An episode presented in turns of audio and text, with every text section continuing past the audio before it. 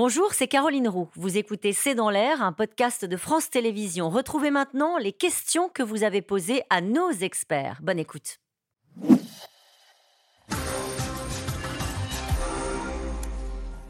Une question d'Alain en Seine-Saint-Denis. Comment peut-on expliquer la faillite de cette banque américaine de la Silicon Valley, Philippe de Sertine Je vous dis, vous avez les deux éléments. L'étranglement, parce qu'elle a plus de. Vous faites faillite, une entreprise fait faillite quand il y a plus de cash. Vous ne pouvez pas payer ce que vous devez payer demain. Donc ça, ça y est, vous êtes au tribunal, aux États-Unis comme en France.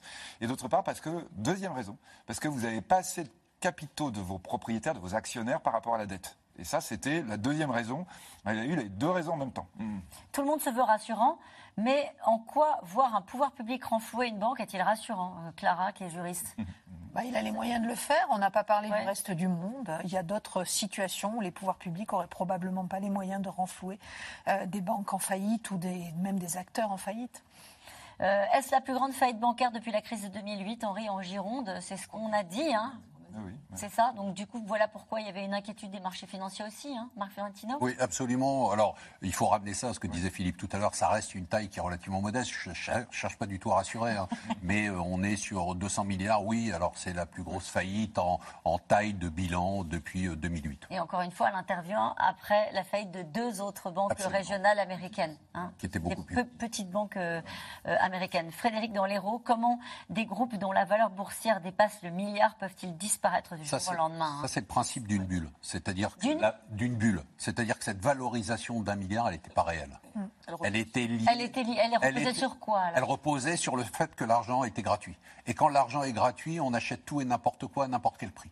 Euh, et à partir de là, la valorisation ne reflétait pas la réalité de la situation économique. Il faut dire qu'on est en train de revivre un retour à la normale. Alors je sais que c'est un peu stressant, mais on vit un retour à la normale, c'est-à-dire des taux d'intérêt positifs, une inflation positive, donc ça, c'est quelque chose qu'on a connu, euh, nous, il y a, longtemps, mais c'est le monde d'avant. C'est-à-dire que le monde d'après, le monde d'aujourd'hui, c'est le monde d'avant. C'est le passage de l'un à l'autre oui, qui est un peu inquiétant. Exactement, on est dans cette phase de transition. Absolument. Juste un tout petit point de cours d'économie, dire euh, à la personne qui pose la question, c'est pas parce que l'entreprise vaut cher qu'elle ne peut pas être en faillite, vous voyez, parce que ce qu'on disait tout à l'heure, c'est qu'il faut pas avoir, faut que vous ayez le cash pour payer votre facture de demain. Il hein. faut que vous ayez l'argent dans vos caisses, et vous pouvez avoir la boîte qui vaut très cher en bourse. Ceux qui sont riches, c'est les actionnaires, et tout d'un coup, effectivement, on dit, bah, j'ai plus rien, et là, vous avez tout qui s'effondre parce que l'on dit, mais en fait, ah, elle est en faillite. Et les banques françaises, elles ont le cash. Elles doivent avoir le cash maintenant. Ah oui, c'est obligatoire. C'est d'ailleurs aussi ce que disait tout à l'heure. Euh, on écoutait euh, le président de la Cour des comptes en disant, euh, je dirais, dans le système français, maintenant, on a exigé les deux choses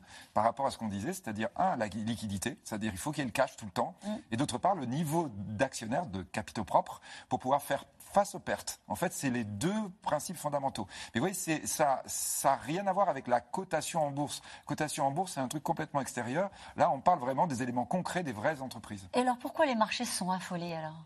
Parce, que si on vous écoute sereinement, on se dit, bon, bah, en tout cas, en France, il n'y avait pas de stress sur les banques françaises. Et quand on voit la panique et le plongeon des valeurs boursières... Alors, moi, on me posait la question il y a 10 jours, que fait le CAC à 7400 points? Euh, avec une crise économique.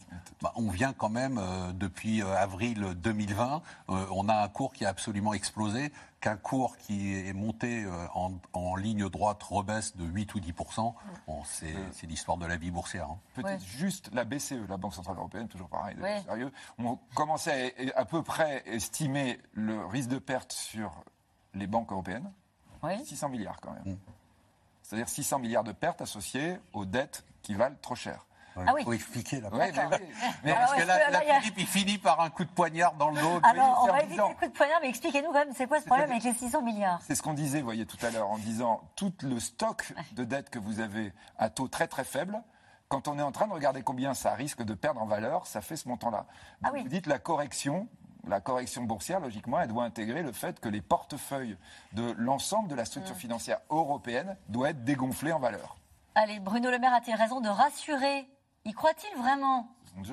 Oui, il, fait son, il est dans son, dans son emploi à la fin. Je veux dire, c'est son rôle de, de, rassurer.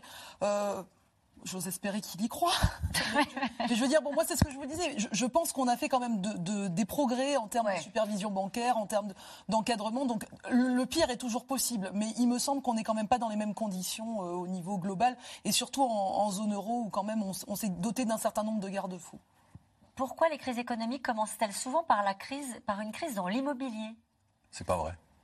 en fait, on a le souvenir de 2008 et des subprimes, mais en fait, la crise de l'euro, c'est une crise financière. Euh, les principales crises, ça ne va pas rassurer les gens, commencent par des crises financières. Bon, voilà, vous voyez, hein, Et là aussi, une crise commence en général, presque toujours, hein, mais vraiment par une faillite. En fait, c'est, vous voyez, c'est le système. c'est le système. Vous avez commencé en disant aux gens qui nous regardent, soyez rassurés, c'est aux États-Unis. Non, je plaisante. Mais vous voyez, mais la faillite, c'est tout le temps quand vous regardez, c'est justement le système qui avait l'air de tenir.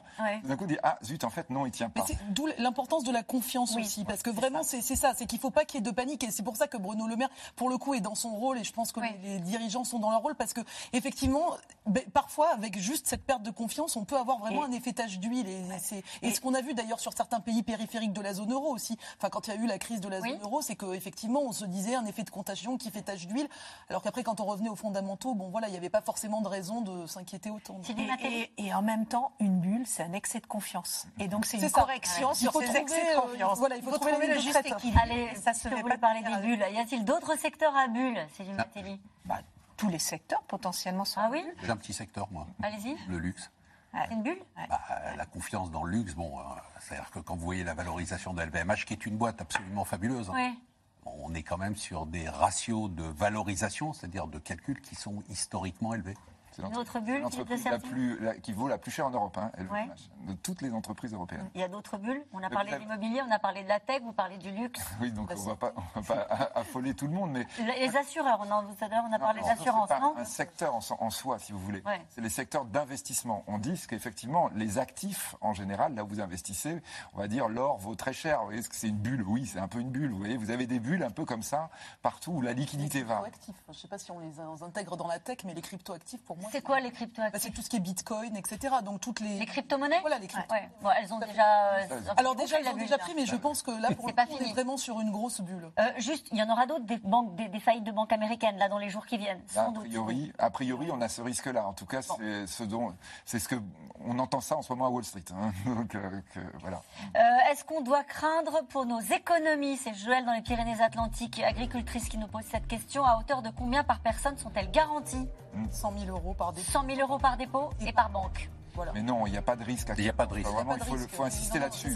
Là, on n'est pas, voilà, on n'est pas, on n'est pas du tout dans ce contexte. Les banques sont solides. On a eu encore des résultats euh, très positifs. Allez, une dernière question, Catherine en Côte d'Or. Le système bancaire américain est solide, mais jusqu'à quel point, Philippe de Sertine? Bah, il est solide. Il est solide, voilà. voilà. Merci. On vous remercie. Merci à vous tous. C'était la fin de cette émission qui sera rediffusée ce soir tard. Je vous rappelle que vous pouvez nous retrouver quand vous le souhaitez en replay et en podcast. Belle soirée.